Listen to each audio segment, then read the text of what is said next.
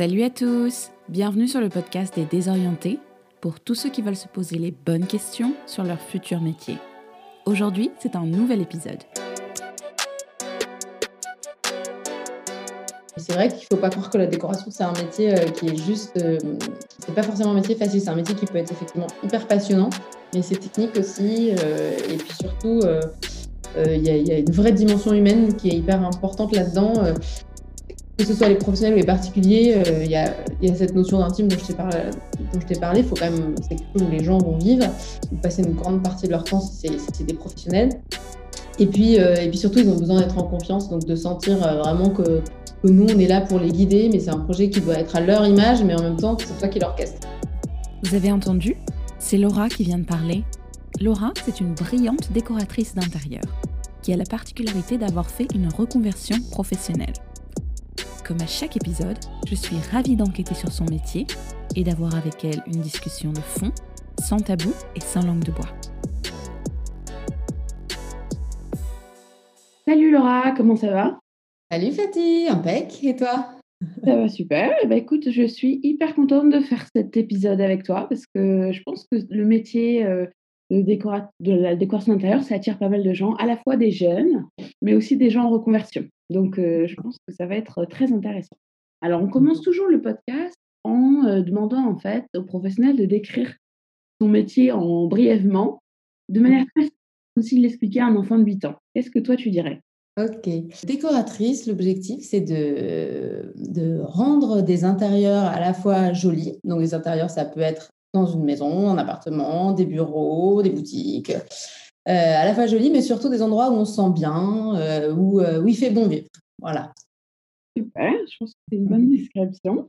Alors, du coup, comment tu en es arrivé là? Qu'est-ce qui t'a mené vers ce métier? Alors, voilà, la déco, ça a toujours fait partie de moi, j'ai toujours adoré ça. Et je me suis pas mal posé la question dans est-ce que je faisais des études de déco ou pas? Et c'est vrai que j'ai été plus euh, euh, ramenée vers la voie de la raison, de se dire, bah, en fait, non, j'ai peur euh, de, ce secteur, j'étais pas bien sûre de moi. Donc, j'ai choisi la voie la plus généraliste possible à mes yeux à l'époque, donc école de commerce voilà, que j'ai fait à Bordeaux. Mais évidemment, j'étais quand même ramenée à mes aspirations plus artistiques et même en école de commerce, j'étais hyper impliquée dans euh, le bureau des arts, euh, les associations culturelles, etc. J'ai fait une majeure euh, sur l'art et la culture. Enfin, voilà. Donc, j'étais déjà quand même, j'avais quand même du mal à couper complètement avec mes premières amours. quoi. D'accord, ok. Après, comment j'en suis venue à la déco? Euh, ben, le parcours pas, s'est pas fait tout de suite. Tout de suite, Euh, j'ai d'abord commencé euh, de manière assez classique en entreprise.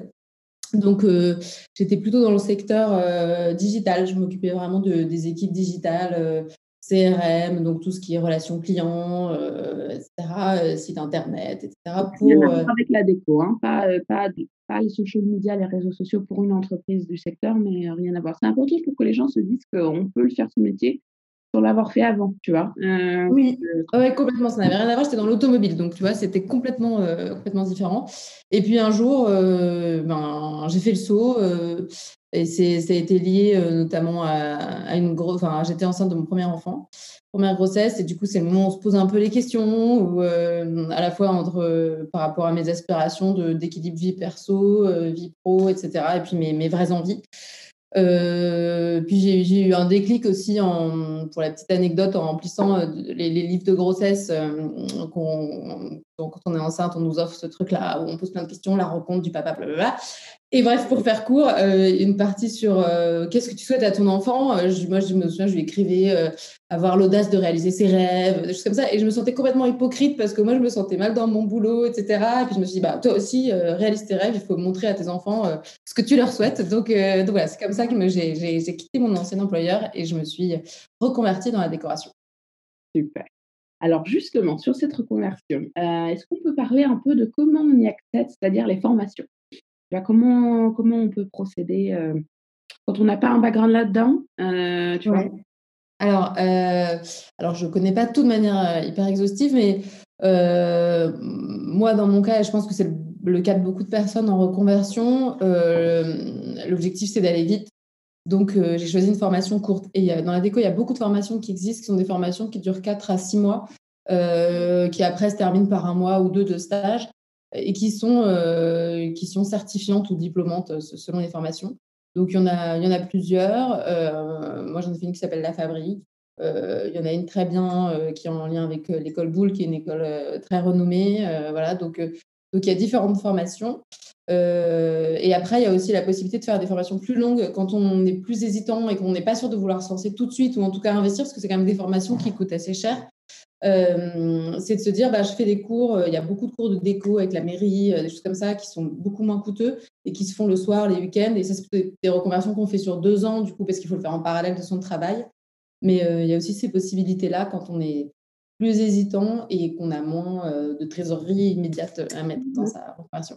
Sur les formations longues, en l'occurrence, qu'on peut faire en parallèle d'un job, si on hésite un peu, c'est des formations qui sont certifiantes. Tu vois, tu parles de, de formations le week-end, etc. Euh, je ne saurais pas te dire exactement. Ouais, je pense pas. Je pense pas que ce soit certifiant, mais mmh. après, honnêtement, euh, pour être décorateur, tu n'as besoin ni d'un diplôme ni d'une certification. Voilà. Après, ce qui compte, c'est vraiment euh, toi, ton expérience que tu apportes à ton client. Moi, j'ai jamais eu aucun client qui m'a demandé mon background. J'ai jamais vu ça dans le monde de la décoration. Par contre, si tu veux te faire embaucher, enfin, moi, c'est parce que je suis à mon compte. En revanche, si tu veux intégrer une agence, peut-être que là, euh, euh, la question du diplôme importe plus. Euh, mais dans ce cas-là, de toute façon, en général, si la question du diplôme importe, c'est qu'on veut des gens qui ont fait ça en, en bac, enfin, 5 ans d'école, etc. Donc, de toute façon, à partir du moment où on est en reconversion, ça va être une autre approche. Si on nous embauche après une reconversion, ça va être parce que bah, on a quelque chose de un plus aussi à apporter par rapport à notre vie professionnelle d'avant, en plus de la décoration, ou euh, voilà, on, a une appétence pour la déco euh, qui est peut-être pas celle qui a duré le plus dans les qui a été le plus confirmée par les études, mais, mais par autre chose, une approche plus personnelle. Donc euh, voilà, je pense pas que la question soit hyper mmh. importante, la certification. Et du coup, euh, quand même, pour ceux qui sont un peu euh, hésitants, je me mets dans la peau des gens en reconversion, euh, qui sentent qu'ils ont un intérêt, qui, se disent pourquoi pas effectivement faire une petite formation, même les formations courtes. Tu vois, le plus important, c'est de se sentir légitime. Tu vois, on n'a pas confiance à ce moment-là. Et donc, c'est pour ça qu'on va vers la certification. C'est même pas pour le client, puisque toi, tu dis que c'est en fait, mais c'est pour soi. Et donc, est-ce que toi, tu considères que la formation courte que tu as fait de 4 à 6 mois, elle t'a donné tous les outils pour te sentir à l'aise juste après pour pas euh, créer ton truc ou aller chercher. Alors, euh, elle, a clairement, elle m'a permis d'avoir une base qui me semblait solide pour commencer.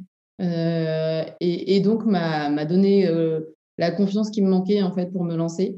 ne serait-ce que parce que tu sors de déjà ces quatre mois hyper intenses parce que ce que tu fais en 4-6 mois c'est ce que tu fais normalement en étalé sur un ou deux ans donc, euh, donc tu bosses beaucoup. Euh, donc, du coup, tu, tu crées des, tu, tu, réponds à des faux projets, des faux appels d'offres, etc. Mais ça te, crée, ça te crée déjà une base, un book à montrer après, euh, des projets que tu peux, sur lesquels tu as vraiment eu, l'air de rien, une première expertise, quoi, même si tu n'avais pas un vrai client en face.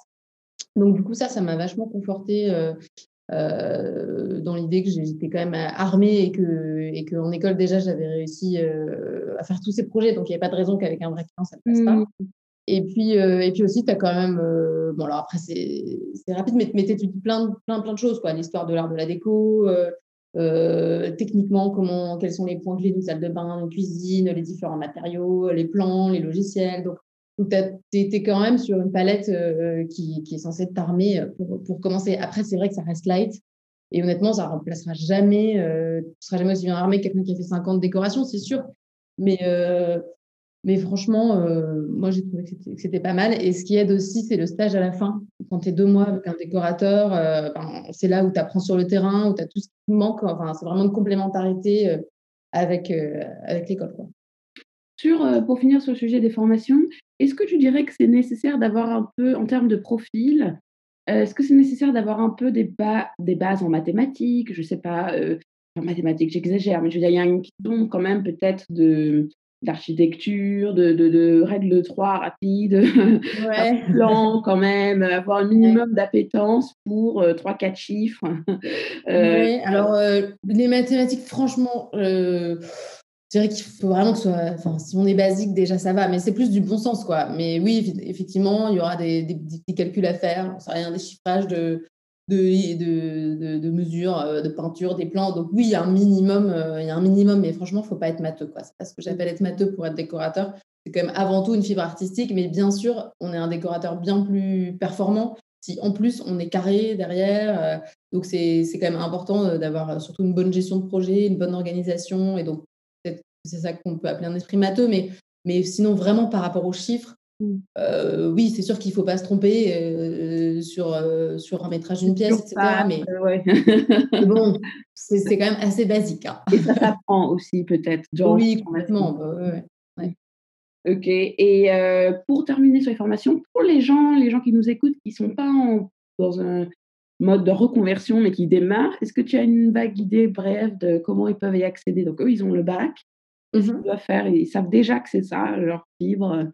Qu'est-ce faire? Et eh ben, il faut qu'ils regardent un peu euh, les différentes écoles euh, en France. Il y en a, il y en a beaucoup euh, des super à Paris, entre Boulle, Camondo. Enfin, il y a vraiment plein, plein d'écoles. Il y en a aussi des moins prestigieuses qui sont, qui sont certainement très bien. J'avoue que je ne suis pas hyper calée sur la question pour l'avoir pas, pas pratiqué moi-même, mais, mais bon, voilà, il y a beaucoup d'écoles qui existent. Après, il y a souvent la, question qui se pose aussi, c'est euh, décorateur ou architecte d'intérieur. Euh, architecte d'intérieur, c'est là c'est plus. Enfin, moi, je suis vraiment décoratrice. Après, ça m'arrive de, faire de l'archi d'intérieur. L'archi d'intérieur, c'est encore un stade plus complexe où tu vas vraiment être dans la remodulation complète d'un intérieur, casser des murs, recréer des pièces, etc. Donc là, il faut un peu plus de technique, un peu plus de mathématiques, comme tu dis. Et donc, les formations euh, sont euh, là d'autant plus euh, importantes et, voilà. Mais pour autant, en étant décoratrice, on peut, on peut euh, intégrer un peu d'architecture d'intérieur dans son... Oui, Ok. Alors, du coup, ça m'amène au métier en plus précisément. Est-ce que tu peux nous expliquer un peu les différentes briques du métier Aussi, si jamais il y a différentes spécialités? Je ne sais pas. Mmh voilà, nous expliquer un peu okay. consiste le panorama des différentes spécialités. Ouais. Euh, bah, écoute, différentes briques du métier. Euh, alors déjà, il y a toute la phase, euh, on va dire la phase conception du projet. Donc quand, toute la partie plus créative, avec ton client, tu vas, définir, je sais rien, si tu refais une maison par exemple, bah, tu, vas lui présenter un, projet qui est, ficelé. Donc voilà, sa nouvelle maison, comment elle va être à travers des maquettes, etc., les matériaux, les, choix de mobilier, de couleurs, voilà. Donc ça, c'est une partie du, projet. Tu as beaucoup de décorateurs qui font que cette phase-là, la phase projet, projet livré euh, sur maquette. Et après, tu as une autre phase qui va être la phase vraiment euh, mise en œuvre, donc gestion des travaux, suivi des travaux pour rendre le projet euh, fini en projet réel, quoi. Donc la maison, la maison avec tous les travaux terminés. Et ça, c'est une phase qui peut être que certains décorateurs font et d'autres pas. Voilà, le suivi de travaux. Donc ça, c'est libre à chacun parce que c'est vrai que là, il y a même une bonne technicité, euh, avoir les bons artisans. Euh, donc, euh, donc c'est aussi un, autre engagement, puis c'est du temps, il faut être beaucoup sur les chantiers, etc. Donc, il y a des architectes d'intérieur ou des décorateurs qui adorent ça, d'autres qui aiment moins. Donc, ça, c'est un peu libre à chacun. voilà. Après, en termes de. Pas vraiment bloc de métier, mais tu as des décorateurs souvent qui s'adressent plus aux particuliers et d'autres aux professionnels ou d'autres comme moi qui font les deux. Moi, je ne sais pas choisir, donc je fais les deux. Mais, mais donc ça, c'est c'est différent si les particuliers, c'est vrai que ça va souvent être euh, des intérieurs, voilà, des maisons, des appartements. Euh, les professionnels, il y a, y, a, y a, plein de, possibilités. Ça peut être aussi bien euh, des bureaux, des boutiques, des boutiques éphémères, des, restaurants, des hôtels, etc. Donc, il y en a, y a des décorateurs qui sont spécialisés sur certains, hein, certains secteurs. Il y en a qui vont faire que du bureau, d'autres que de l'hôtellerie. Voilà, il y, a, voilà, il y a vraiment plein de possibilités. Après, il y a, aussi, ça c'est pas vraiment un secteur, mais moi, par exemple, je me spécialise de plus en plus aussi dans tout ce qui va être en, euh, de, de, de l'architecture un peu engagée, enfin, de, se dire qu'en décoration, on n'est pas là que pour faire joli aussi, mais on peut faire aussi sens pour la planète, pour l'humain, euh, travailler plus avec euh, des artisans, des créateurs, des choses fabriquées en France. Donc ça, il y a aussi éventuellement des décorateurs qui se spécialisent là-dedans. Maintenant, c'est un peu plus... Euh, euh, ça, ça, arrive, voilà. Mais sinon, le, ce qui est bien, c'est que chacun fasse un peu dans son métier, quoi. Mais enfin, ça, c'est ma vision des choses. Mais, mais voilà, j'ai un peu dévié de ta question, mais il y a plein, plein de possibilités dans ce métier, en tout cas. Mmh. Alors, pour revenir, donc, euh, deux, gros, deux grosses briques de ce métier. Hein, donc, le projet livré sur maquette et ensuite la gestion des travaux. Toi, tu fais les deux ou... Moi, je fais les deux, mais je, je fais quand même plus souvent des projets sans livraison. Mmh. Parce que j'ai, moi, je travaille avec beaucoup de, sur la partie pro, notamment avec beaucoup de, de startups, d'entrepreneurs qui sont hyper dégourdis.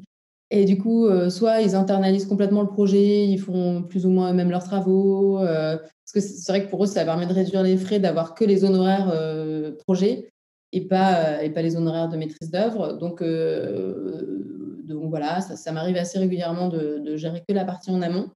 Par contre, il y a des, des, clients pour lesquels ils me disent non, moi je ne veux pas du tout mettre les mains dedans, vous me livrez le truc nickel. Et là, je, je, je fais de A à Z, mais ça dépend mmh. vraiment des clients. Alors, sur la première partie qui est projet livré sur maquette, comment ça se passe, entre guillemets euh, Parce que de loin, en tout cas, on s'imagine qu'on a un client, donc ça peut être soit un particulier, comme tu dis, soit un professionnel. Il arrive avec une idée. Euh, souvent, peut-être, il est un peu, euh, il s'enflamme un peu, si tu veux. il a un énorme, voilà, il s'imagine qu'il va recréer un, intérieur hyper design, etc. En réalité, derrière, il a un tout petit budget.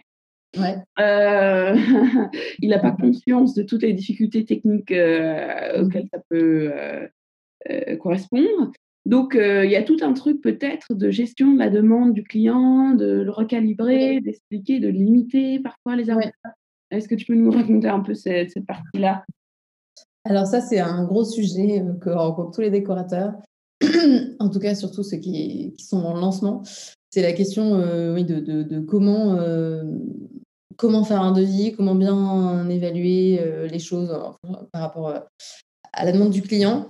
Et c'est pas facile euh, parce qu'effectivement, pour un client déjà, qu'il faut, il faut vraiment avoir confiance en soi et, être conscient de la valeur de ses actions. C'est vrai qu'être décorateur, on a l'impression que c'est un métier passion, que c'est facile.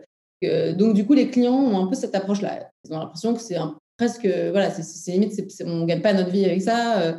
c'est pour s'amuser presque parfois l'impression, euh, bon, j'exagère, il y a certains clients qui ont un peu cette approche-là.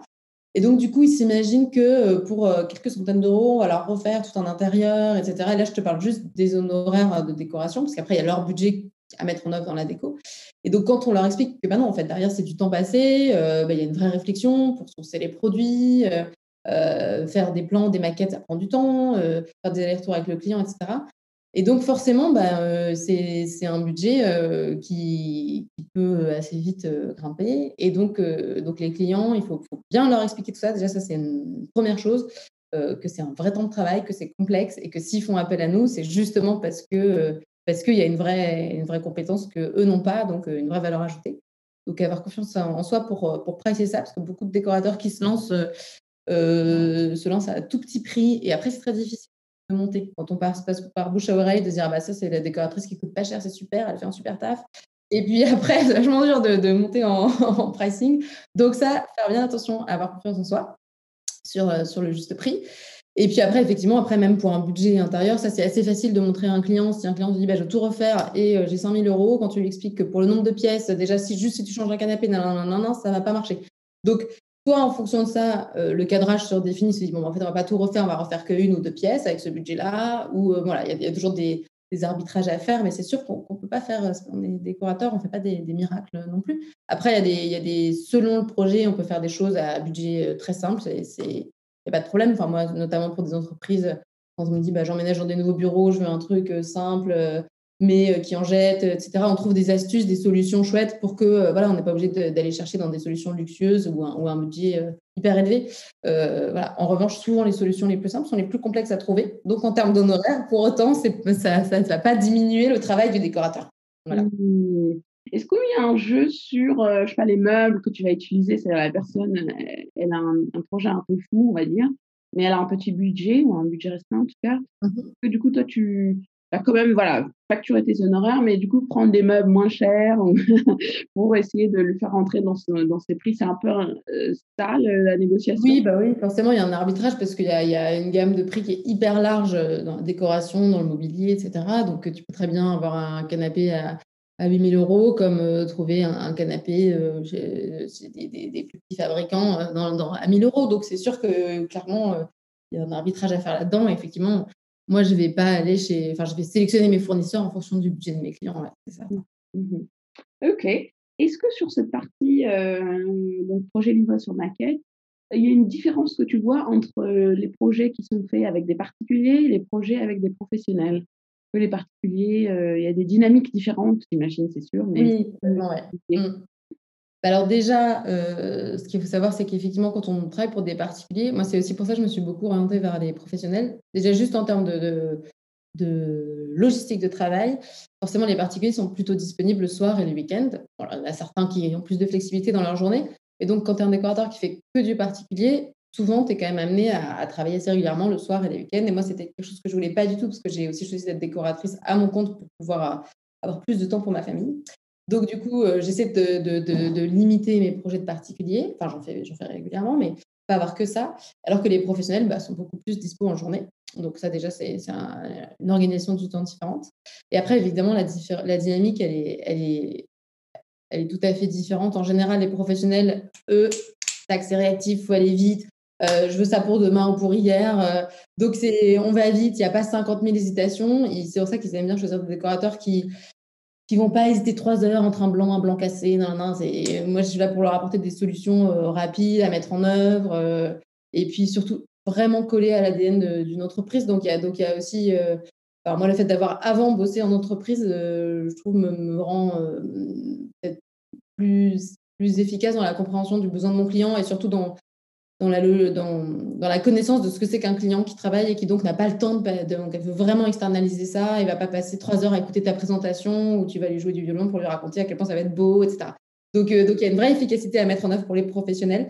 Alors que pour les particuliers, justement, c'est une approche différente. À la fois, ils peuvent être pressés, mais ils ont besoin vraiment d'être assurés dans leur choix. De, c'est chez eux, ils vont vivre tous les jours, donc, euh, donc ils vont voir tous les jours cette peinture que tu as choisie. Donc, donc il faut qu'il y ait une vraie réflexion euh, engagée avec eux et, euh, c'est chouette aussi, c'est tout à fait différent, mais, mais c'est du coup c'est quelque chose qui est, on va dire, plus enveloppant, plus de temps. Il y a, vraiment une vraie, une vraie confiance qui se met, qui se met en place parce que c'est assez intime de livrer son intérieur à quelqu'un. Euh, moi, pour, pour me lancer dans un projet de déco avec un particulier, ben clairement, je vais avoir besoin de connaître plein de choses sur sa vie, ses enfants, comment, comment ils vivent ensemble, etc. Euh, pour euh, les goûts des, uns et des autres. Donc forcément, c'est assez intime. Donc, donc voilà, donc forcément, il y, a, il y a une autre relation qui. Mmh. Est-ce que tu peux nous parler des difficultés sur cette première brique du métier? Parce que là, tu as évoqué par exemple les délais. Euh, peut-être mmh euh, certaines pressions, peut-être une pression aussi encore plus importante pour les, pour les clients professionnels. Euh, est-ce qu'il y a un degré de complexité technique? Donc, tu dis quand même, toi, de, donc tu te, tu, te, tu te retournes le cerveau pour trouver des solutions, comment on va, pas gagner de l'espace, mais comment on va agrandir l'espace. Tu peux nous raconter un peu le, les difficultés que tu rencontres au quotidien sur cette partie maquette, euh, oui. les particuliers et les professionnels? Oui. Alors déjà, euh, que ce soit les particuliers et les professionnels, enfin surtout les particuliers, euh, viennent souvent te disant qu'ils n'ont pas spécialement d'idées, que tu es un peu carte blanche, parce qu'en fait, ils ont envie de voir ce que tu peux sortir de toi sans, leur, sans leurs inputs. Sauf qu'en fait, dans la vraie vie, ils ont forcément une idée, des envies, des choses qu'ils aiment et qu'ils n'aiment pas. Donc moi, c'est ça que j'essaie tout de suite de mettre à plat c'est qu'en fait, bien sûr, euh, moi, je peux euh, créer un truc qui va me faire complètement plaisir à moi, mais ce n'est pas l'objectif. Donc, en fait, euh, avec les particuliers, il y a quand même tous ces boucliers-là un peu à lever, de, vraiment rentrer dans. Essayer de leur faire comprendre ce qu'ils aiment et ce qu'ils n'aiment pas. Parce qu'il y a beaucoup de particuliers, d'ailleurs, qui qui s'y connaissent pas du tout en déco. Enfin, il y a les deux types de clients. Il y a ceux qui adorent la déco, mais qui ont peur de faire, donc ils, vont faire appel à toi. Donc là, en général, ils ont quand même des idées de ce qu'ils aiment, ce qu'ils n'aiment pas. Et il y a ceux qui se disent, moi, du coup, j'y connais rien. Mais en même temps, moi, j'ai besoin de savoir euh, voilà, ce qu'ils aiment, etc. Donc, euh, donc ça, c'est une première phase hyper importante, c'est brief, avoir un brief hyper précis et sur lequel on puisse écrire, euh, bah voilà, ça c'est oui, ça c'est non, voilà, se, connaître. Honnêtement, normalement, quand tu, fais un projet de décoration, la première chose que tu livres, c'est une planche d'ambiance. Donc, ça va être vraiment les, lignes directrices du projet, vraiment une, ambiance avec des couleurs, avec le type de matière, de mobilier. Donc, normalement, avant de dérouler tout un projet, tu fais valider ça à un client. Donc, normalement, après, tu ne peux pas trop te tromper parce que euh, si tu lui proposes euh, cette harmonie-là, euh, le, projet va en découler. Donc, c'est ça qui est bien important, c'est de faire un plan d'ambiance assez, assez clair voilà, pour, pour, pour, lever après certaines difficultés. Mais voilà, moi, particulièrement, moi, personnellement, mon, travers, ça va être de, vouloir toujours aller plus loin que la planche d'ambiance parce que je trouve que c'est difficile pour un client de se projeter juste avec une planche je vais quand même dérouler pas mal de slides derrière euh, pour qu'ils plus détaillé. Mais voilà, ça m'a plutôt toujours porté faveur. Ça m'a jamais, j'ai jamais eu besoin de tout jeter mon travail à la poubelle pour recommencer. Donc voilà, mais la planche d'ambiance, c'est quand même hyper important à faire valider. voilà, après, non, des difficultés, ben, c'est plus, oui, le, fait qu'il y a de la technicité aussi là-dedans. C'est pas juste faire joli, mais effectivement, il y a des, il y a plein de notions, alors pour les particuliers, voilà, d'harmonie, de, des couleurs, de, l'espace, de certains matériaux qui vont pas coller avec une vie de famille. voilà, il y, a, plein de choses voilà, auxquelles il faut faire hyper attention. Parce qu'on a souvent, décorateur, on a beaucoup envie de faire, de faire un peu un truc showroom, un compte Instagram, un magazine. C'est pas ça, une maison d'un particulier, il y a quand même de la vie derrière. Donc, ça, c'est hyper important de ne pas tomber dans le travers de, vouloir faire quelque chose qui ressemble à une page de magazine, quoi. Voilà. Et pour les professionnels. Euh, Pression sur les délais Oui, alors les délais, oui, il faut que ce soit rapide, ça c'est clair. Euh... Combien de temps juste pour avoir une idée, même si évidemment ça dépend du projet Ouais, moi, c'est souvent des projets pour euh, dans deux mois. Enfin, tu vois, le, truc où. Et deux mois, c'est court quand tu dois refaire 600 euh, mètres carrés de bureau, euh, tu vois, ou Il y a toute une boutique de A à Z et réunir tous tes corps de métier pour que tout le monde soit dispo sur le planning. Enfin, je me suis retrouvée un jour avec un brief euh, en novembre pour ouvrir une boutique avant Noël, si tu veux. Donc, euh, il y a des choses comme ça où, c'est compliqué de, mettre, euh, de mettre en œuvre tout ça. Mais bon, voilà, il faut, être effectivement rapide. Et puis, après, il y a des moments où on bosse plus que d'autres aussi dans la décoration. C'est sûr, il y a des phases du projet qui sont plus, plus, impliquante aussi. Euh, voilà, mais euh, après, pas comme dans tous les métiers, il y en, a, y en a partout, mais, euh, mais c'est vrai qu'il ne faut pas croire que la décoration, c'est un métier qui est juste. c'est pas forcément un métier facile, c'est un métier qui peut être effectivement hyper passionnant, mais c'est technique aussi. et puis surtout, il y, a une vraie dimension humaine qui est hyper importante là-dedans que ce soit les professionnels ou les particuliers, euh, il y, a, cette notion d'intime dont je t'ai parlé. C'est quelque chose où les gens vont vivre, passer une grande partie de leur temps si c'est, des professionnels. Et puis, euh, et puis surtout, ils ont besoin d'être en confiance, donc de sentir euh, vraiment que, nous, on est là pour les guider, mais c'est un projet qui doit être à leur image, mais en même temps, c'est toi qui l'orchestre. Donc, il y a, donc, y a aussi, il à la fois complexe, mais hyper chouette. sur la créativité, c'est c'est un enjeu aussi, je veux dire, de trouver à chaque fois des idées différentes quand même, parce que les gens, euh, tu vois, sur les boutiques, par exemple, les boutiques éphémères, faire mmh quelque chose de différenciant, qui n'a pas ailleurs et tout. Comment on fait ça pour soi-même trouver euh, pourquoi bah alors, euh, à chaque fois, en fait? Même si, bien sûr, les besoins de la personne, des personnes sont différents, mais ouais. une source de créativité infinie, c'est pas facile non plus, peut-être, je sais pas. Euh, bah alors, euh, je pense quand on est décorateur, on aime tellement la créativité que c'est pas c'est pas un problème. Euh, moi, je me suis jamais posé la question de me dire mince ça, ça va ressembler à mon projet précédent. pas du tout. Justement, c'est ça qui est chouette, c'est de te dire bah moi en tant que personne qui adore la déco, moi j'ai une frustration, c'est que je n'ai qu'une maison. Donc je n'ai, même si je vais changer ma déco de temps en temps, euh, j'en ai qu'une quoi. Alors que quand tu es décorateur, bah, euh, tu peux euh, complètement te libérer de cette frustration parce que tu vas décorer chez les autres, etc. Donc, donc tu as tout le temps des nouvelles idées. Puis la décoration, ça change beaucoup. Il y a aussi des effets de mode dans lesquels il faut pas trop tomber d'ailleurs, mais mais du coup, ça se renouvelle énormément. Il y a plein de fournisseurs qui lancent des nouveautés tout le temps. Donc, tomber dans la facilité de faire des projets similaires, honnêtement, je ne pense pas que ça puisse être un vrai piège. Et surtout pour les professionnels, enfin, justement, tu parles de boutique, etc. Ils ont L'objectif, c'est de faire quand même un projet qui soit complètement dans l'ADN de la marque. Et toutes les marques ont des valeurs différentes. Moi, j'ai un client qui, son brief à chaque fois que je fais des projets pour lui, c'est Oh, moi, c'est bonne humeur, c'est du fun.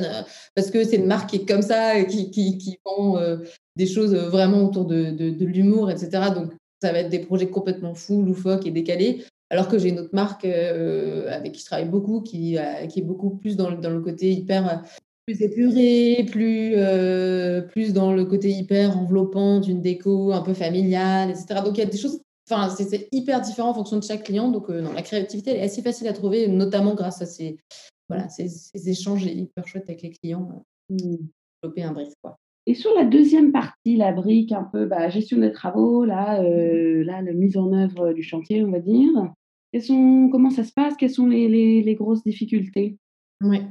Alors, la plus grosse difficulté, c'est d'être bien entouré. Parce que ben, on est décorateur ou archi d'intérieur, on n'est pas euh, expert technique de. Euh, enfin, on sait comment on pose un carrelage. Euh, il y, a, évidemment pas mal de, points techniques qu'on apprend, du genre les ordres de priorité dans un chantier, est-ce que ça va être d'abord l'électricien, plombier, enfin voilà, ces choses-là. Mais après ça, pour contrôler le travail des techniciens, bah, on n'est pas nous-mêmes techniciens. Donc, donc, il faut bien s'entourer, avoir un, bon carnet d'adresses, de, bons artisans, des bons, des bons maîtres d'œuvre sur le chantier. et c'est ça le plus difficile. Euh, parce que euh, parce qu'il va falloir nous aussi gérer un timing, des délais euh, et être là pour pouvoir rappeler quand même aux artisans que bah, la livraison elle doit être tel jour donc on ne peut pas prendre de retard. Donc c'est ça le plus compliqué. c'est au début de, bien s'entourer. Et une fois qu'on a trouvé les bonnes personnes, en général ça roule bien. Mais euh, comment on fait quand on démarre? Parce que euh, je me bah, On les trouve où ces gens-là euh, ah, C'est ça, ça tombe pas du ciel. Ben, forcément, au début, il y a des projets où on n'a pas tout de suite la bonne équipe de travail. Donc, il y a des choses un peu plus laborieuses, mais que le client ne voit pas en général parce que nous, on est là pour faire en sorte que le client n'ait pas ce stress-là. Et à la fin, le projet, il est livré, il est bien. C'est plus nous-mêmes décorateurs, ben, on a un peu lutté, ça a été plus compliqué. Mais au final, il ne faut pas s'inquiéter. On va pas. J'ai jamais rendu un projet euh, avec une porte qui fermait pas. Ou ça, c'est normalement voilà, on est quand même là pour passer derrière pour faire en sorte que on finisse le travail. Mais pour trouver des bons artisans, bah, il faut un, peu de temps quand même. Et surtout, il faut des bonnes recommandations. Donc, euh, tout le monde a fait appel à des artisans. Euh, demander autour de soi, dans la région où on s'implante. Ne faut pas hésiter à demander, à, faire, à partager son réseau. voilà, je recherche des corps de métier, etc. Et c'est comme ça, en général, ça peut fonctionner. Puis surtout, faut aller, une fois qu'on a rencontré des artisans, c'est bien d'aller vérifier leur travail, de leur demander bah, est-ce que je peux aller voir des chantiers sur lesquels vous travaillez en ce moment? Comme ça, on voit comment ils travaillent. Euh, de voilà d'essayer de, de, voir un peu aussi euh, euh, moi ce que j'aime bien faire c'est dire bah on se rappelle vous me rappelez tel jour à telle heure comme ça je vois s'ils me rappellent à peu près à cette heure là ou me deux plus tard ou... et bien sûr il faut être parce que des c'est complexe pour eux ils sont sur un chantier ben telle pause, elle a duré plus longtemps, donc il faut, il faut être flexible et se dire, bah, ah non, tu m'as pas appelé à telle heure, mais en revanche, de, se dire, bon, bah voilà, je ne suis pas restée une semaine sans nouvelles, quoi. Ça, c'est des choses où ça va vraiment devenir problématique avec Donc, euh, voilà, mais il y a plein d'artisans qui bossent super bien, mais euh, voilà, il faut, mmh, mmh. Et sur, euh, euh, juste pour revenir un petit peu en le lien entre le lien entre les deux briques, hein, la partie maquette et puis la partie artisan. La maquette, on la fait comment? Tu utilises des logiciels? J'imagine que la maquette est bonne aussi et mieux le travail des artisans va se passer. Comment Oui. Là, d'un point de vue technique euh? Alors en fait, il y, a différentes écoles. Il y a des décorateurs qui adorent les croquis, par exemple, qui dessinent hyper bien, qui vont faire des maquettes en dessin, même qui font de l'aquarelle, enfin des trucs super beaux. donc ça, c'est très chouette, ça fait des super rendus pour les clients. après, c'est moins facile de faire des allers-retours dessus, parce que bah, tiens, il faut changer un truc, il bah, faut recommencer la maquette. Donc, donc, moi, c'est pas du tout mon truc, et surtout que moi, je, voilà, personnellement, le dessin, c'est pas, pas spécialement mon, mon, fort, mon point fort. Ah bah ça, c'est important ça, c'est un truc auquel on s'attend pas. D'accord, ok. non, mais c'est des, trucs rigolos pour mes enfants. Hein, mais bon, voilà. Après, ça ne va pas beaucoup plus loin. Mais euh, donc, moi, les logiciels, pour moi, c'est vraiment euh, euh, mon allié. quoi. Donc, il y a des logiciels, c'est toujours un peu les mêmes hein, qui reviennent. Moi, je travaille sur SketchUp et c'est un logiciel qui est super pratique, hyper facile à prendre en main, qui va te faire un rendu hyper fonctionnel pour ton client. On va voilà, comprendre exactement comment les choses se passent, les couleurs, etc. Après, en revanche, c'est pas le rendu le plus, euh, le plus waouh. Euh, ça reste un truc qui fait très logiciel. Donc après, il existe d'autres choses qu'on peut plugger là-dessus pour amener une réalité un peu photographique et faire vraiment des maquettes 3D euh, comme si c'était vraiment une photo de travaux déjà réalisés. Mais ça, c'est aussi du temps derrière, à nouveau retravailler sur un autre logiciel. Donc ça se chiffre aussi pour le client. Donc, il faut souvent arbitrer entre ses clients et se dire, bah là, voilà, il y a un budget qui est limité, on va droit à l'essentiel, tac, tac, une maquette, ça suffit. Pour mon artisan, il va tout comprendre là-dessus, donc je m'arrête là. En revanche, là, je suis sur un projet qui est plus complexe, il va falloir vraiment choisir chaque degré de finition. Je veux vraiment un rendu parfait pour que mon client puisse se projeter à 2000%.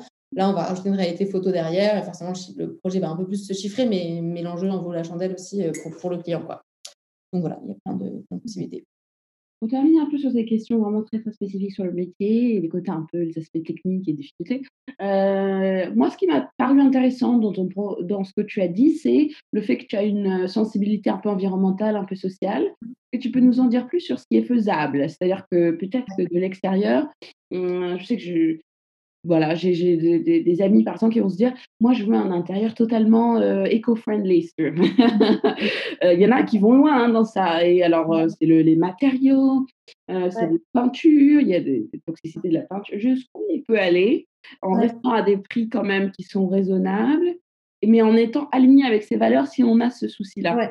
ouais. Bon, bah, alors déjà, c'est super d'avoir ces valeurs-là. Et, et moi, j'adore bosser avec des clients moi, avec mes clients, c'est soit ils viennent eux-mêmes avec ce brief-là parce qu'ils savent que j'ai des tendances un peu éco-friendly et donc euh, ils viennent me chercher pour ça. Ou alors, c'est moi qui essaie de leur en vendre un peu dans leur projet en disant bah voilà, je vous propose cette peinture plutôt qu'une autre parce que celle-là, elle est éco-friendly, elle est fabriquée euh, dans voilà, des conditions hyper, hyper chouettes, etc. Euh, mais si, c'est. En tout cas, le premier écueil à enlever quand c'est quelqu'un qui veut faire de l'éco-friendly, il faut vraiment le faire pour les valeurs et pas pour le budget. Parce que si c'est dire, bon, alors moi, je veux aller chercher de la récup, des choses comme ça, parce que je veux un budget pas cher, ça, c'est faux.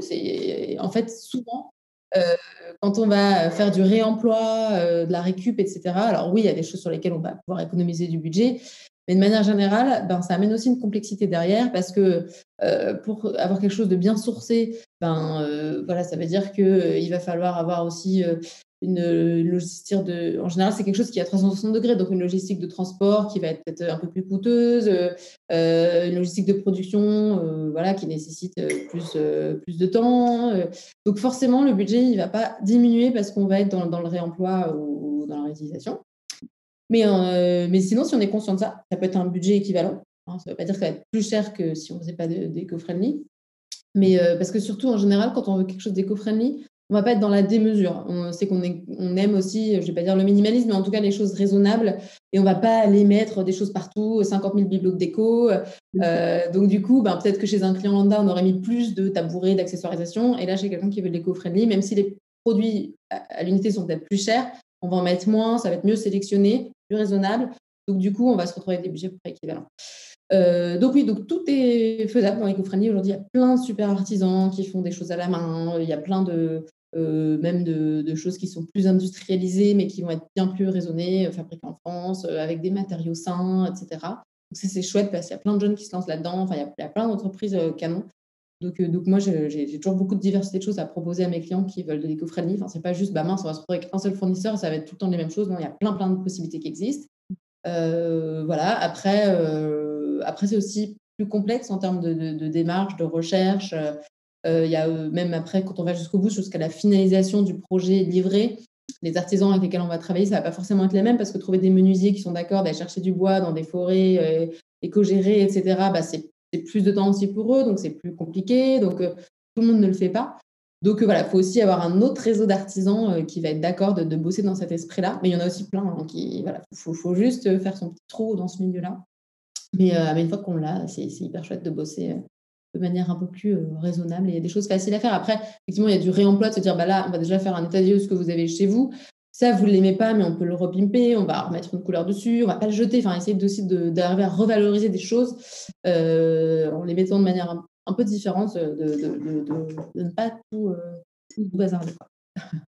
Ok, alors, moi maintenant, ça m'amène à une série de questions plutôt sur la partie business, créer son business. Parce que toi, tu, as, tu as créé ton entreprise mmh à ton compte. Mmh euh, bon, déjà, première question. Euh, je ne sais pas si tu as cherché, toi, à être en agence ou pas. Euh, tu as une, rapide description des dynamiques différentes J'imagine c'est très différent, évidemment, d'être à son compte versus. Il y a peut-être des gens qui se posent la question est-ce que je me mets à mon compte et je fais ce que je veux, y compris du, du social, voire un peu environnemental entre guillemets, ou est-ce que je vais en agence? Et alors là, quelles sont les, les difficultés En tout cas, quelles sont les, les réalités à, à avoir en tête? Ouais. Alors, bah, très souvent, euh, en général, euh, dans les parcours, notamment pour se sentir plus sécurisé, on commence plus souvent par être en agence et après on se met à son compte. Et c'est souvent les parcours assez classiques parce que ça permet d'acquérir de, l'expérience, euh, d'apprendre encore auprès de quelqu'un en sortant de l'école. Donc c'est quand même ça, c'est assez chouette parce que du coup, voilà, on, peut toujours être épaulé, on continue d'apprendre. moi, j'ai pas fait ce parcours-là parce que le fait d'avoir fait déjà une reconversion, euh, c'était quand même aussi parce que j'avais une vraie envie d'indépendance et, d'entreprendre par moi-même. Donc, j'ai tout de suite choisi de me mettre à mon compte. Donc, je pense que j'ai peut-être levé plus de difficultés que si j'avais été en agence euh, en premier lieu. Mais voilà, rien n'étant sur mon table, donc euh, c'est possible. voilà, mais oui, il y a plein de possibilités. On peut être soit en agence, soit à son compte. On peut même être chez, enfin, en interne dans une entreprise. Il y a des entreprises qui, rien, des, des, secteurs de l'hôtellerie qui vont avoir besoin d'un décorateur, des, même des boîtes de, vêtements, qui, enfin, des, genre une boutique qui va avoir un décorateur en interne pour décorer toutes ses boutiques. Donc, mmh. donc il y a plein, plein de leviers dans lesquels on peut être décorateur. Voilà. C'est un marché du travail fluide. Euh, euh, les agences recrutent pas mal ou en réalité, bon, on va aussi à son compte parce qu'on a du mal à trouver du travail. Ouais, je pense qu'il y a beaucoup de décorateurs aussi à leur compte parce qu'effectivement, enfin, en tout cas, il y a beaucoup de décorateurs freelance. Puis il y a beaucoup moi, à un moment donné, euh, je me suis aussi posé la question de me dire, je veux bien être freelance, mais pour bosser pour d'autres, ça, ça se fait aussi. parce que tu as parfois des décorateurs qui ont trop de projets d'un coup, donc ils, vont faire bosser quelqu'un sur un projet, etc. Donc ça, c'est pas mal aussi pour commencer, parce que tu, bosses quand même sous la balle de quelqu'un, mais tu peux être à ton compte si tu n'as pas réussi à te faire embaucher. Euh, mais c'est vrai que le marché, je dirais pas qu'il est hyper fluide parce que justement, comme c'est un métier qui attire beaucoup de monde, euh, ben, il y a beaucoup de monde sur le marché. Après, effectivement, je vais pas dire qu'il y a de la place pour tout le monde, mais il y a quand même beaucoup de gens qui ont besoin de décorateurs ou qui, qui cherchent euh, voilà, à se faire aider. Donc, il faut quand même beaucoup, beaucoup au début euh, compter sur son, sur son réseau. Enfin, ça va être toujours le premier projet qui va lancer la machine et qui après va faire qu'on a des choses à montrer et qui vont créer un bouche à oreille qui se passe bien, des clients contents, on parle à d'autres. Et l'effet boule de neige du bouche à oreille fonctionne quand même relativement vite. Enfin, moi, ça a été mon sentiment. Euh, mais voilà, mais c'est sûr qu'il faut avoir conscience que c'est quand même un marché assez tendu. Il y a beaucoup de monde. Et donc, euh, mais voilà, mais pour autant, moi, je suis hyper optimiste quand on a envie. Mmh. Je pense qu'une première des questions qu'on se pose si on est en reconversion, même les jeunes, c'est est-ce qu'on peut en vivre? Tu vois, parce que bon, oui, il y a de la place, on fait ce qu'on veut et tout, mais est-ce qu'on peut, on va pouvoir gagner suffisamment d'argent à vivre décemment? Euh, Et surtout si on a l'idée de se mettre à son compte. Déjà, quel salaire on parle quand on est euh, en agence, euh, si tu as une idée à peu près, une fourchette? Et combien de temps on met avant de se payer un salaire quand on se lance à son compte? Bien sûr, il n'y a pas de règle, mais ton, ton, ton impression. Ouais. Alors, en agence, euh, vraiment, il y a tout, parce qu'il y a différentes agences. Il y a des agences qui. des grosses agences qui vont être hyper bien armées. Euh, enfin, d'ailleurs, c'est pas celle-là qui paye le mieux, mais tu as, tout type de, de, de, salaire, mais oui, ça peut aller. Euh, du, simple au double de 2000 à 5000. De, enfin, voilà, ça va vraiment dépendre aussi effectivement de combien d'années d'expérience tu as, euh, euh, quelles sont tes compétences, etc. Donc, euh, donc ça, c'est comme dans toutes les boîtes, un métier mmh comme celui-là, il n'y a pas vraiment de, de fourchette hyper précise. après, à son compte, c'est pareil. En fait, au début, c'est sûr que ça prend un peu de temps. Hein, il faut, faut quand même. Puis souvent, comme je dis à l'heure, le, travers au début, c'est qu'on va dire, bon, attends, moi, je veux me lancer. En premier lieu, il faut que j'acquière de l'expérience. Et c'est vrai, je pense que c'est un objectif qu'il faut toujours garder en tête. Donc, on va être prêt à prendre n'importe quel projet, euh, même s'ils ne sont pas bien payés, etc. Euh, donc, du coup, au début, ben, on fait plutôt des, petits projets, même parfois des projets vitrines où on n'est pas payé du tout, mais on sait que ça va avoir vraiment une vraie valorisation ensuite, après, pour aller chercher et attirer des nouveaux clients. Donc, ça, c'est important. Je pense que c'est des compromis qu'il faut être prêt à faire la première année. Euh, mais après, c'est tout. C'est-à-dire qu'il faut quand même avoir une vision de dire à un moment donné, ça s'arrête. Et maintenant, je, sais que j'ai mon expérience. Moi, je me suis donné, j'ai confiance en moi. J'ai pu donner confiance à mes clients qui m'ont fait confiance alors que c'était les premiers projets que je faisais, donc je ne les ai pas fait trop cher. Mais après, à un moment donné, il faut vraiment euh, que ça s'arrête parce que sinon, euh, on peut s'embourber un peu longtemps là-dedans. Donc, euh, je dirais, il y a une année un peu comme ça, charnière. Et après, à partir de la deuxième année, moi, je m'étais fixé un objectif de deux ans. Quoi. Je m'étais dit, euh, au bout de deux ans, euh, il faut que je, que, je gagne euh, voilà, ce, que, ce que je gagnais avant d'entreprise. et là, je me dirais, c'est bon, c'est pas bon. Après, tout dépend du temps qu'on articule dans les projets. Quand on a son compte, on peut se permettre aussi. Enfin, moi, c'était aussi pour avoir plus de temps pour ma famille. Donc, c'était pour pas bosser autant qu'en entreprise donc, euh, donc, à un moment donné, je me suis dit, c'est normal si je ne gagne pas autant que ce que je gagne en, entreprise. Quoi. Voilà. Après, chacun fixe ses objectifs et aussi en fonction de, de, de, bah, de, ses besoins d'objectifs de, revenus. Quoi. Mais, mais c'est vrai qu'il faut un petit peu de patience quand même. Et, euh, toi, au bout de deux ans, tu as, pu avoir un salaire convenable, je sais pas, de l'ordre de 4 000 euros, je ne sais pas. euh, une fourchette, quoi. Qu'est-ce qu'on peut viser euh, euh, dans les meilleurs cas. Hein, bah, alors après, vraiment, euh, c'est un métier où, selon ce dans quoi tu t'engages aussi, tu as différents projets. Tu as des projets qui sont plus ou moins rémunérateurs. c'est vrai que si tu fais que la partie amont de projet, comme je t'ai parlé avant, tu vas chiffrer que de l'honoraire. Donc, donc tu c'est rare que tu vas dire à tes clients, alors là, je vais vous demander 15 000 euros d'honoraire. Il faut quand même que ça reste des choses qui, qui soient assez entendables pour un client. Donc, donc forcément, il va falloir faire beaucoup de projets pour arriver à une somme à la fin du mois qui soit dans les 4 000 euros. Quoi. en revanche, si tu fais aussi la partie travaux, mm.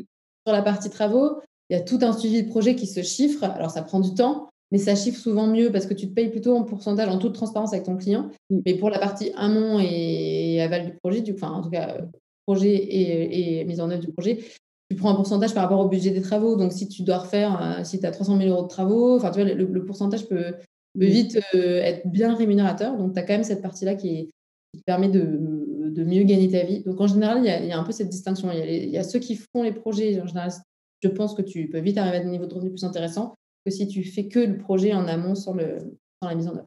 Mmh. Et ensuite, sur la partie lancer son business, est-ce que tu t'es fait mmh. accompagner? Comment Parce que les gens sont un peu perdus, ils n'ont jamais fait ça.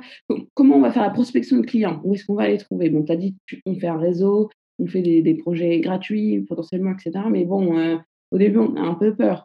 Euh, ensuite, après, comment on va négocier des prix avec des artisans, tu vois? Il y a tout un côté business, euh, négociation, il y a un petit rapport de force, etc. Euh, marketing, parce qu'il faut faire connaître l'entreprise, communication, finance, enfin bon. donc, comment toi tu as fait? Est-ce que tu as des petits conseils pour les gens qui, ont, qui flippent? Est-ce qu'il y a des cellules d'accompagnement des, incubateurs, pas d'incubateurs, mais des, trucs d'accompagnement d'entreprise Oui, complètement. Alors déjà, effectivement, il y a des incubateurs et, ça, c'est hyper chouette. Euh, il y a euh, la BGE qui accompagne, enfin, il y a, plein, plein de, possibilités d'accompagnement. Ça, faut se renseigner à chaque fois en fonction de sa localité, mais il y a plein, plein de possibilités. Euh, après, c'est vrai que moi, c'était un peu la partie qui était, qui était facile pour moi parce que je venais d'une école de commerce, donc le business et tout ça, je, je savais. Après, j'avais jamais été à mon compte, mais ça me faisait pas trop peur, quoi. Euh, mais c'est vrai qu'on peut se faire accompagner, soit, soit par un incubateur, soit par quelqu'un aussi, de se dire, bah, voilà, au début, c'est le lancement, bah, je vais payer euh, une enveloppe pour que quelqu'un fasse mon site internet. Euh, voilà, les, choses comme ça. Et un business plan aussi. Mmh. Pardon, un business plan, exactement, ouais. mais ça, franchement, se faire accompagner par.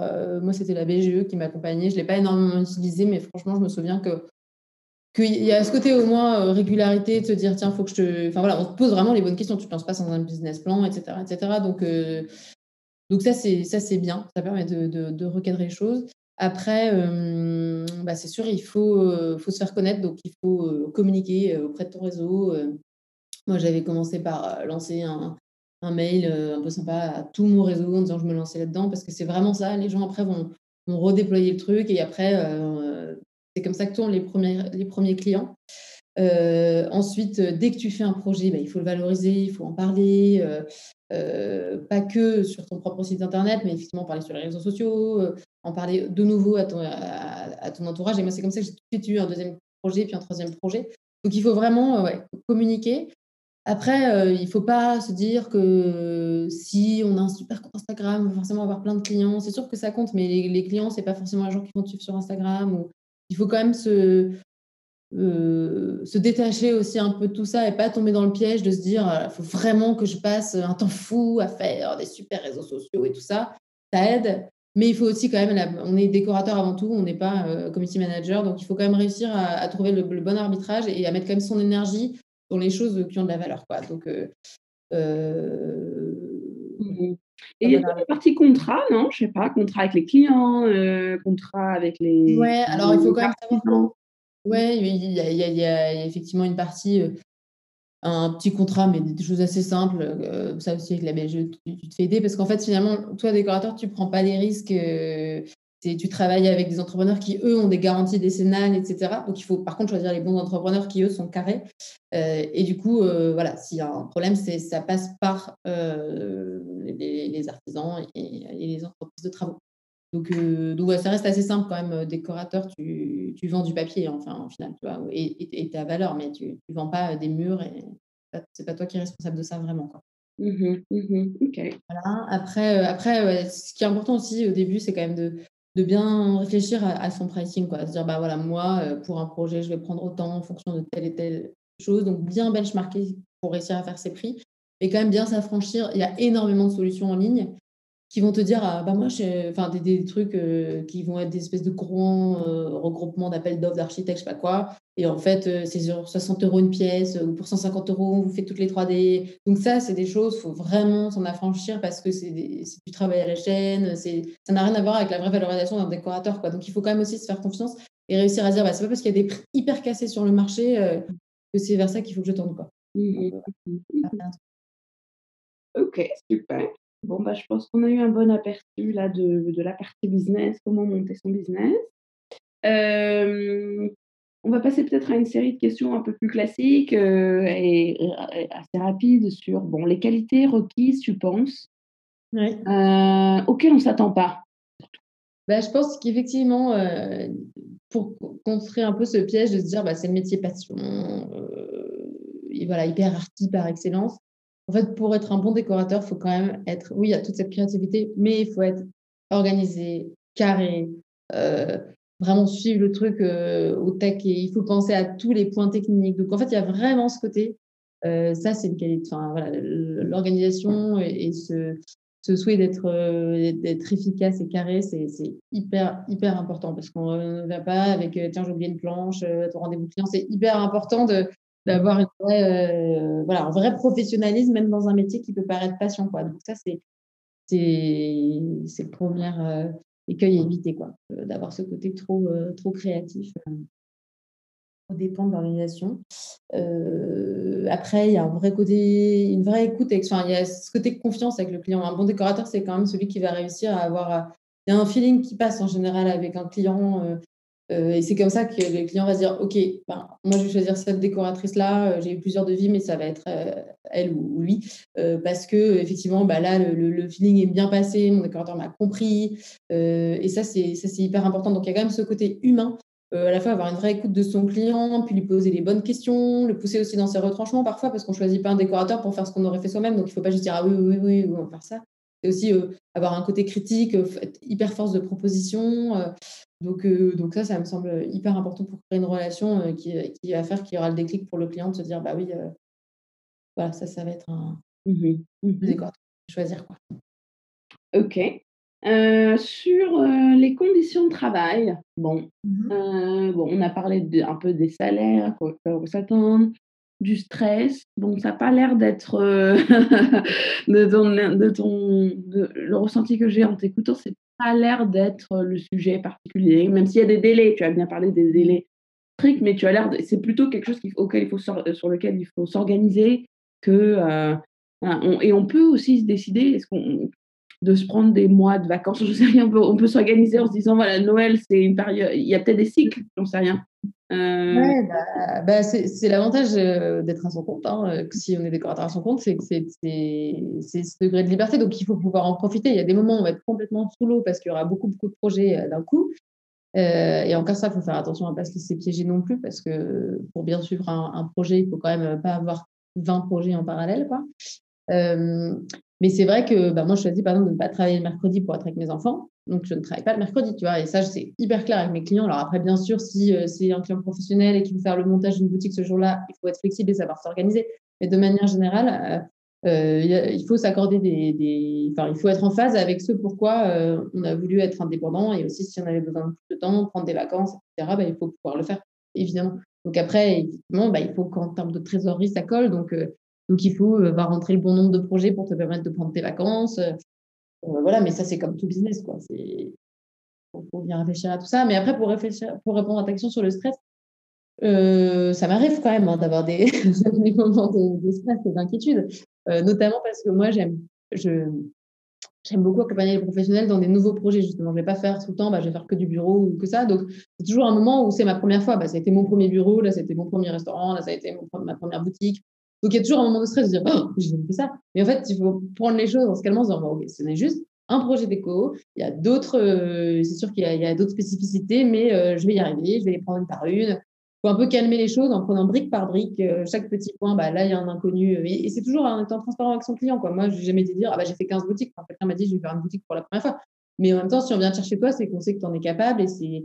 Donc, donc, ça, ça me donne confiance. Après, il y a des moments de stress aussi, plus dans la. Je trouve qu'en amont, il y a tu maîtrises quand même parce que c'est ton domaine de confort, tu vas créer un projet, tu vas le proposer à ton client, après ça lui plaît ou ça lui plaît pas, mais, mais bon, si tu as bien cerné le truc, normalement, tu as plutôt un écho hyper euh, positif. C'est plus dans la partie suivi du chantier qu'il y a des stress parce que forcément, te dire, bah mince, en fait, là, le truc, il y a un problème avec la plomberie, donc ça va me prendre du, du, retard. Donc forcément, il y a une gestion du stress. Il y a des fois où je dors pas la nuit parce que j'arrive pas, j'ai réfléchi à plein de trucs. Ça, ça arrive comme dans tous les métiers. Mais le, bon conseil pour, ce, pour, le, pour le stress du chantier, c'est quand même de prévoir un planning où tu, tu, tu t'anticipes forcément 15 jours à la fin de marge. Quoi. Te dire, tu vas pas dire à ton client, je vais le rendre le jour où, normalement les, mon entrepreneur m'a dit les travaux vont finir tel jour. Bah, tu te gardes une marge de deux semaines, comme ça tu sais que tu peux. Parce que c'est toujours comme ça dans le monde de, voilà, du voilà, il y a des choses pour faire face un peu à ce stress. Et, euh, combien de clients euh, à peu près maximum on peut avoir en même temps que tu trouves qui est raisonnable? Tu dis on peut pas avoir 5 clients, je sais pas, on peut avoir 5 euh, projets, 10 Oui, bah, oui 5 à, 5 à 10 projets. Après, ça dépend du, de l'échéance du projet. Évidemment, si c'est tous des projets dans un mois, c'est pas possible. Après, tu as souvent des gros projets qui vont plus être sur le long terme. Moi, là, je travaille sur un gros projet de pharmacie, 180 mètres carrés, qui va justement être le plus possible éco-sourcé dans l'esprit de récup vintage, etc. Ça, c'est un projet vraiment de longue haleine. Euh, je travaille dessus depuis cet été et je vais le rendre l'été prochain. Donc, c'est un projet sur un an. Et du coup, je travaille un petit peu toutes les semaines là-dessus.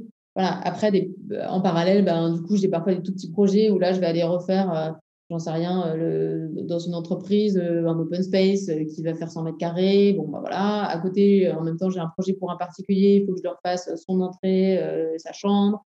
ce qu'il faut, c'est c'est avoir des moments de livraison euh, différents. C'est soit de se fixer son planning et dire à son client, bah, vous, euh, le projet, je vous le rendrai telle date et vous telle date. Et si c'est OK avec le client, ça fonctionne. Mais euh, voilà, et puis c'est de ne pas avoir tous les projets à la même phase de rendu au même moment. Quand on en est au début à la phase de brief avec un client et avec l'autre rendu, ça, ça, colle.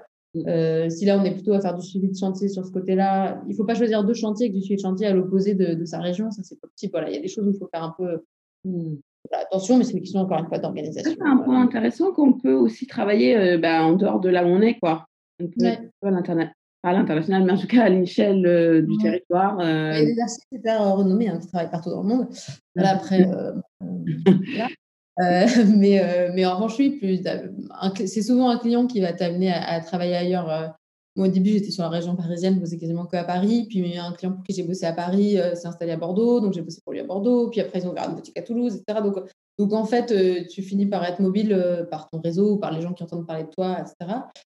Après, entre le, contexte actuel de télétravail, etc., il y a aussi beaucoup de choses qui se font à distance. Il y a du coaching d'éco qui peut se faire à distance. Euh, euh, moi, je travaille beaucoup. Il y a beaucoup d'entrepreneurs qui, de toute n'ont pas le temps, qui veulent aller vite. Donc, quand tu n'as pas toute cette partie après, qui est gestion des travaux, donc tu n'as que la partie avant où tu dois rendre un projet, tu peux aussi faire pas mal de choses à distance. Après, c'est bien d'aller voir les lieux quand même une fois, mais tu n'es pas obligé d'y aller euh, tous les quatre matins. Donc, donc ouais, il y, a plein de possibilités pour ne pas se cantonner que hyper localement. Euh, je rebondis juste une, sur un truc que tu as dit tout à l'heure qui était pour convaincre un premier client quand c'est la première fois qu'on fait une boutique, c'est la première fois qu'on fait un bureau. C'est quoi les arguments qu'on met, met face à ça? Bon, peut-être on a déjà fait un truc pour un ami, alors auquel cas on a montré le truc qu'on a fait pour l'ami. Mais si on n'a jamais rien fait, euh, comment tu. voilà, en général, quand tu te lances, bon, déjà, euh, ça fait partie du truc quand tu cherches, je sais rien, ton nom d'entreprise, euh, ton site internet, il faut quand même que tu mettes un truc dessus. Donc, tu as forcément quelque chose à montrer. Si tu as la déco, tu as forcément fait quelque chose, déjà, ne serait-ce que chez toi. Mm. Ben, puis tu peux le dire que c'est chez toi, enfin, tu pas obligé de mentir et de dire, euh, tu fais comme tu veux. Enfin, tu peux dire, bah, voilà, c'est un projet, machin, ou si tu es plus à l'aise, tu dis, voilà, c'est chez toi. Et, les gens, s'ils viennent te chercher toi, c'est parce que il n'y a pas tellement spécialement un argument, enfin, à part de dire que tu en veux, que tu débutes, oui, tu, tu, peux le vendre comme ça si tu as envie. Mais en général, c'est parce qu'il euh, il y a une fibre qui leur plaît chez toi. Soit c'est une personnalité, euh, soit bah, ils aiment bien ton univers déco, soit tu arrives à comprendre, euh, il y a un truc qui fit. Enfin, finalement, il n'y a pas vraiment un argument à mettre en avant. oui, si ce n'est l'argument phare qui va être de dire, bah oui, je me lance, donc là, je vais faire un prix plus petit que celui d'à côté, éventuellement. Mais encore une fois, ce n'est pas forcément la bonne stratégie de baisser ses prix. Donc, donc j'ai pas spécialement d'argument particulier à donner, si ce n'est se faire et tu fais de la prospection, toi, quand même, pour, parce que tu, on a l'air de penser en t'écoutant que les clients viennent à toi. et puis tu leur expliques qui tu es, et puis voilà. Euh, mais bon, euh, au début, euh, il faut en appeler. D'abord, comment on fait pour savoir? Est-ce qu'il y, a des, il y a des sites qui existent où des gens postent des besoins? Mhm. Alors en fait, parfois, tu n'as pas besoin de faire de la prospection. c'est vrai que moi, avec les professionnels, le, bouche à oreille va assez vite quand même. Donc voilà. Après, si tu as ce problème de pas forcément commencer avec un réseau qui peut t'aider ou pas du tout là-dedans, etc., ben, effectivement, tu as plein d'outils aujourd'hui qui sont qui te permettent de trouver des clients. Tu as des sites comme Who's, qui H-O-U-2-Z, qui, qui, donc, ça va te coûter. Hein. Tu vas payer 200 euros par mois, mais en tout cas, ils vont te référencer dans ta région comme décorateur, ils vont mettre en avant tes projets. Et donc, du coup, sur ta zone, de, sur ta localité, tu vas avoir des appels. Donc, tu as quand même plusieurs leviers à mettre en œuvre. ça, c'est un exemple, mais il y en a plein d'autres qui existent, des, choses un peu comme ça, comme un peu des, sortes d'annuaires, tu vois, qui vont te, référencer. Donc, tu as cette possibilité-là. Après, après, oui, c'est sûr, euh, prospection d'une certaine manière. Enfin, moi, je ne vois pas bien comment, en tant que décorateur, tu peux prospecter au téléphone et dire voilà. Peut-être, mais bon. Euh pas votre déco. ah, exactement, c'est quand même vraiment pas beau chez vous. Non, c'est pas évident. Euh, en revanche, il y a quand même des petites astuces à, avoir. de, laisser sa carte de visite, des cartes de visite à droite à gauche.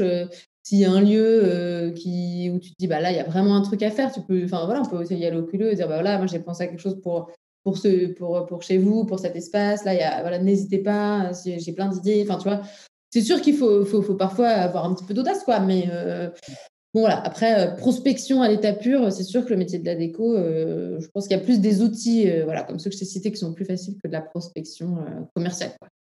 Bon, alors, une, petite question simple hein, sur la satisfaction. Tu peux nous raconter un truc super que tu as fait nous faire un peu rêver. c'est assez facile avec ce métier. ouais, la satisfaction, bah, c'est vrai que ce qui est chouette, euh, c'est quand même quand tes clients euh, ont un peu ce truc de se dire bah waouh quoi. En fait, euh, je n'imaginais même pas que ça pouvait être comme ça, c'est fou. puis ce côté un peu, tu as su lire en moi et en même temps proposer un truc que j'aurais jamais osé faire moi-même. Ça, c'est des trucs hyper chouettes parce que tu sais que tu vas, chercher un peu le meilleur, le, meilleur de, ce que tu peux trouver chez quelqu'un et que tu arrives à le remettre en, le remettre en scène dans un intérieur. Donc ça, c'est hyper chouette. Après, la, plus grande satisfaction pour moi, c'est vraiment que les gens se sentent bien et notamment, euh, euh, ce qui était important pour moi, c'était de faire du sens aussi autour de tout ça. Ce soit pas juste faire joli. Et, justement, venant du monde de l'entreprise, en ayant bossé dans des grosses boîtes où on est le sentiment d'être tous à la chaîne dans un univers hyper gris et tout, J'adore bosser sur des bureaux parce que du coup, je vais vraiment aller dans une approche où je vais rencontrer les gens pour savoir comment, euh, enfin, voilà, leurs aspirations, etc. Et puis quand à la fin, tu reçois des mails des employés de cette boîte qui te disent bah, franchement, on est tellement plus content de venir bosser aujourd'hui, c'est un truc de fou. Euh, maintenant, euh, on est trop content d'être au boulot. alors, ça change pas la phase du travail, mais le fait de dire que ton environnement change et que du coup, tu apportes un peu de bonheur aux gens parce que tu as su mettre un peu de soleil dans, des, sur des, voilà, dans, un, dans un intérieur, ça, c'est chouette. Ça, c'est vraiment les choses qui me plaisent beaucoup évolue dans ce métier. Euh, on reste décorateur toute sa vie ou il y a des passerelles vers d'autres choses Ouais, bah comme bah, je pense surtout le, monde de l'entrepreneuriat, on, évolue, il y, a, des ponts, il y a des. On peut se lancer dans, dans, différentes choses après qui viennent s'imbriquer. Peut-être que j'en sais rien. Moi, j'ai toujours peut-être de peut-être un jour lancer aussi une marque de décoration. Alors pas un gros truc, tu vois, mais bon, il y a peut-être toujours des petites idées en tête de dire bon bah voilà, ou des choses plus artistiques. Tu as des décorateurs qui, à côté, font de la peinture, euh, vendent des œuvres. Enfin, tu vois, tu as, plein de possibilités en fonction de ta fibre à toi aussi et de tes envies. Mais euh, après, décorateur, ce qui est chouette, c'est qu'effectivement, tu peux le faire euh, en agence quand, quand, as vu, quand, quand, tu veux bosser sur des gros projets, tu veux changer de type d'univers, tu peux le faire de chez toi, à ton compte, si tu veux. Enfin, moi, je trouve qu'il y a quand même un vrai renouvellement, ne serait-ce que euh, aussi dans les projets que tu prends, voilà, tu fais faire du particulier, là tu vas sortir de ta zone de confort, tu vas aller chez des pros, tu vas faire autre chose. Donc, euh, donc y a, y a, tout est à inventer aussi quoi, dans son parcours. Et dernière question sur l'avenir euh, de ce métier. Ouais. Que tu penses que la pratique de ce métier va changer dans les cinq prochaines années, cinq, dix prochaines années? Est-ce qu'il y a des grandes dynamiques la, technologie, les logiciels peut-être qui évoluent, les réglementations? Bon, je vois pas trop sur le secteur de. Il n'y a pas de réglementation qui vous, implique particulièrement. Qu'est-ce que tu dirais? En fait, surtout, euh, euh, je pense que c'est un métier qui ne va clairement pas euh, disparaître. Au contraire, enfin, ne serait-ce que là, avec la période actuelle qu'on vit, on voit que les gens sont de plus en plus chez eux, en télétravail. Donc, donc de se sentir, pour les particuliers, de se sentir bien chez soi, de pouvoir organiser son, son espace de vie avec, en intégrant un espace de travail, etc. Et c'est pas toujours facile de le faire soi-même. Donc il y a de plus en plus de gens qui font appel à des décorateurs pour ça. Donc, donc il y a plutôt une, croissance des, besoins. Et puis pareil en entreprise, les espaces euh, vont, changer, on va être plus dans des choses de mobilité, ou quand on va venir euh, au boulot, on va être plus être dans l'interaction, parce qu'il y a des choses qu'on peut faire chez soi en télétravail, mais quand on est sur place, ben, on va vraiment être dans l'interaction des réunions, donc avoir des espaces plus modulaires, etc. Donc, c'est pareil, les besoins sont changeants euh, et, vont, et sont croissants aussi. Donc, même pour les professionnels, il y a aussi de plus en plus de choses à faire. Euh, donc, donc on, va, on va un peu euh, toujours dans des changements qui évoluent en fonction de, de, ce qui se passe dans la, dans la société, en fait, et du contexte. Après, en termes de régulation, etc., je ne pense pas spécialement, mais mais plus aussi en termes de, de, tendance vers l'écologie dont je te parlais tout à l'heure, de, de, se dire qu'effectivement, bah, je pense qu'il y a de plus en plus de décorateurs qui vont avoir à, cœur de se dire bah, je vais essayer d'aller chercher quelque chose de, plus éco-responsable. Quoi. Donc ça, c'est une tendance, je pense, qui va vachement... les logiciels, la technologie aide un peu il y a une amélioration des logiciels Oui, bah, clairement, il y a plein de logiciels canons qui, qui peuvent t'aider à, bien vendre un projet. Après, ils sont tous de plus en plus chers, euh, avec des licences annuelles, etc. Donc, euh, donc voilà, et puis il faut te former sur ces logiciels. Donc, euh, donc il y a une dimension un peu économique, mais, mais oui, il y a plein, de, plein de super logiciels. Après, il y a de plus en plus de gens aussi, qui, même des particuliers, un peu débrouillards, qui savent utiliser. Tu as des logiciels en ligne gratuits, tu peux faire des maquettes assez rapides. Donc, donc tu as aussi des clients qui sont bien avisés maintenant et qui, qui viennent vers toi avec déjà un truc sur le logiciel. Donc, c'est là où le logiciel ne fait pas tout, parce que même s'ils savent un peu utiliser un logiciel, après, euh, avoir les bonnes idées, la bonne déco, euh, c'est, ça reste quelque chose qui, est plus, euh, plus humain que, qu'informatique. Super, bon ben voilà, euh, on a fait le tour de, de, des questions. Merci beaucoup, un très grand merci pour ton énergie, beaucoup de paix.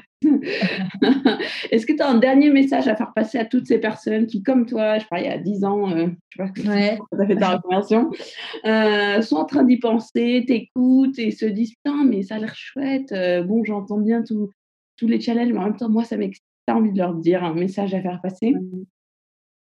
Bah ouais, bah comme c'est je m'étais euh, dans le cas de mes enfants, quoi, avoir l'audace de croire en soi et de et ouais, faut vraiment, euh, faut vraiment se faire confiance et puis tenter sa chance et puis surtout si ça ça marche pas, bah ça marche pas quoi. C'est pas grave en fait. Enfin moi je me dis, faut, faut... c'est comme ça que je me suis lancée. C'est ça qui m'a qui m'a aidé à me lancer, de me dire bah c'est vrai que c'est compliqué. Faut pas dire ouais ça, tout, tout va me s'ouvrir, les portes vont s'ouvrir tout seul. Non, il y a du travail, mais en tout cas, moi, je me suis dit, je me lance, ça marche pas, ça marche pas. Et puis, j'aurais tenté mon truc et j'aurais été contente de, sans regret, quoi. Et puis, voilà, toujours avoir une porte de sortie, mais il faut se faire confiance et il faut, faut tenter. Faut tenter ça. Super. Un grand merci à toi. Voilà, bah merci Cathy, avec plaisir.